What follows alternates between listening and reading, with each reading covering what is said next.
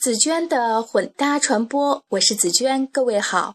这两天和北京地铁有关的消息牵动着人们的神经，一个是北京地铁正式开始按里程收费，同时又有四条新的地铁线路开通，有人哀愁，有人高兴，因为地铁早已经融入人们的生活，无数从全国各地来的人每天从这里开始自己在北京的追梦之旅。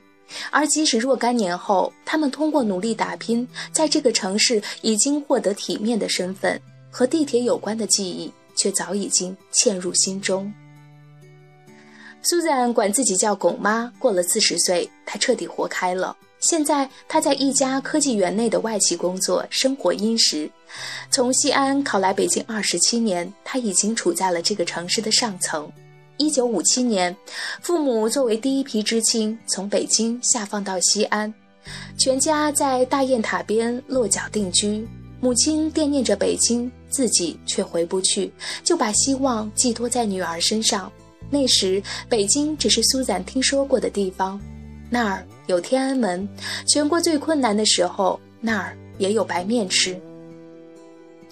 苏赞说：“如果他这一生有一个重要数字的话。”那就是高考分数，五百三十八分，直到今天他都记得一清二楚。这个数字意味着一个生长在西安的小城姑娘可以换一种人生，到那个金太阳升起的地方去。她以陕西省前十名的成绩来北外报道，满心骄傲。可一进校门，女生一个比一个洋气，口语一个比一个好。杨澜比她高一级，许戈辉比她低一级。同学里有的人上学前就出名了。我跟电视里的同学在一起，他再看看自己，穿的土，口语差，站在他们面前一直低下去，自卑极了。第一堂外语课，老师让同学们在外国原版教材上标出录音上听到的内容，他根本没有找到课文。同班的北京孩子们一路从外语学校念过来，环境天然就好，不用学也会了。看着他们天天的吃喝玩乐，自己却要去听力室排队借磁带、领听力证、扣上大耳机，一天一天的听。四年下来，他练出一口纯正的美式英语，但两只耳朵却听坏了。偶尔，他也去姥姥家蹭顿饭，但要精打细算，省出路费，才能保证每个星期去那么一天。那个年代，一号线是奢侈的交通，一个月三十块生活费，地铁票就要五毛钱。南礼士路到复兴门仅一站地，但他一定要坐地铁，因为别的城市里没有这个。这一站地铁是他对北京的最初记忆。南礼士路位于木樨地和复兴门之间，东边是不断延长的新北京。西边是有着部委大楼、首都博物馆和中科院的老北京，一站下来，就像一个时代走向了另一个时代。时间把他慢慢带入这个城市，他已经在北京站住脚了，拿了户口，有了房子，又在这个城市有了家和女儿。可在北京生活了二十多年之后，他反而觉得自己的根在西安。几年前，他回了一趟老家。小时候，大雁塔那么高，那么大，几乎是他所有照片的背景。可现在，除了大雁塔的上半截他还认识，下半截已经完全认不得了。他伤感地说：“没有一条街，一棵树是我认识的。我的路，我住过的地方，我的学校，全被推掉了。”他突然感到，四十年来，所有人都在承受着这个国家的发展，所有人都在失去自己的故乡。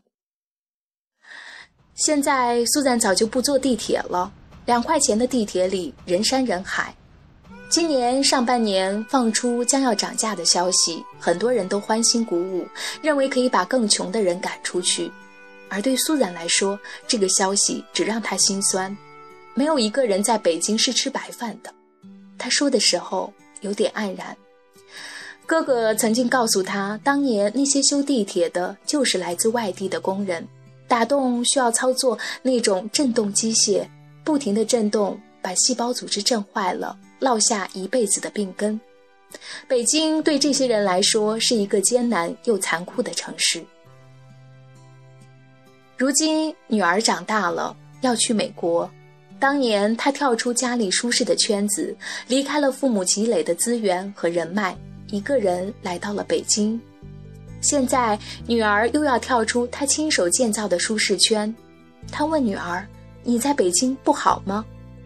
女儿指着正在准备的美国申请资料说：“我想这里更好。”他一时说不上什么，用英文回答女儿说：“好，我支持你。”二十七年前，他凭着一口英文来了北京，如今女儿又因一口英文把自己送出去，生活在他这里发生了奇妙的轮回。本文选编自《中国新闻周刊》，好吧，呃，这期的分享就是这样，感谢你的收听。如果想要阅读这篇文章的详细内容，还请关注我的微信公众账号“紫娟的混搭传播”。如果你很喜欢这篇内容，也请记得分享到你的朋友圈。感谢你的收听，拜拜。曾经以为我的家。是一张张的票根，撕开后展开旅程，投入另外一个陌生。这样飘荡多少天，这样孤独多少年，终点又回到起点，到现在我才发觉。哦，路过的人我早已忘记，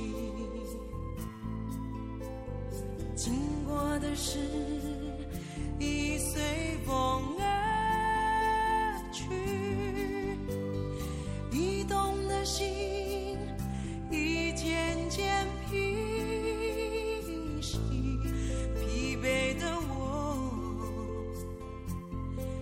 否有缘和你相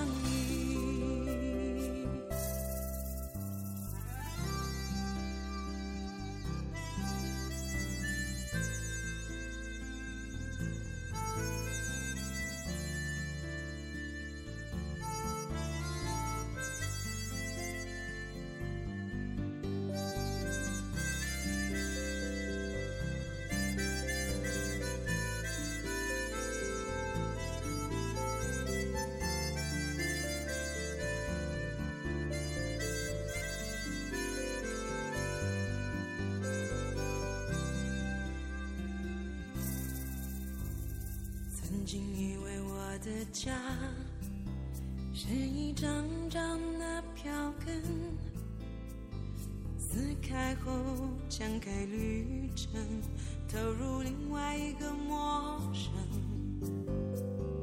这样飘荡多少天，这样孤独多少年，终点又回到起点。到现在才发觉。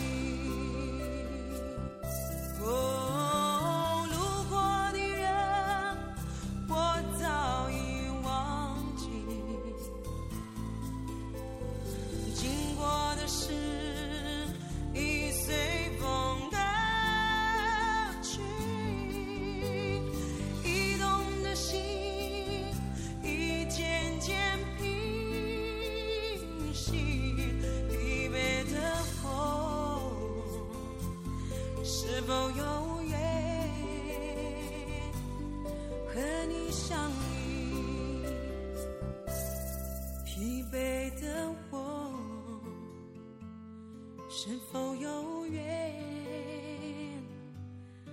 和你相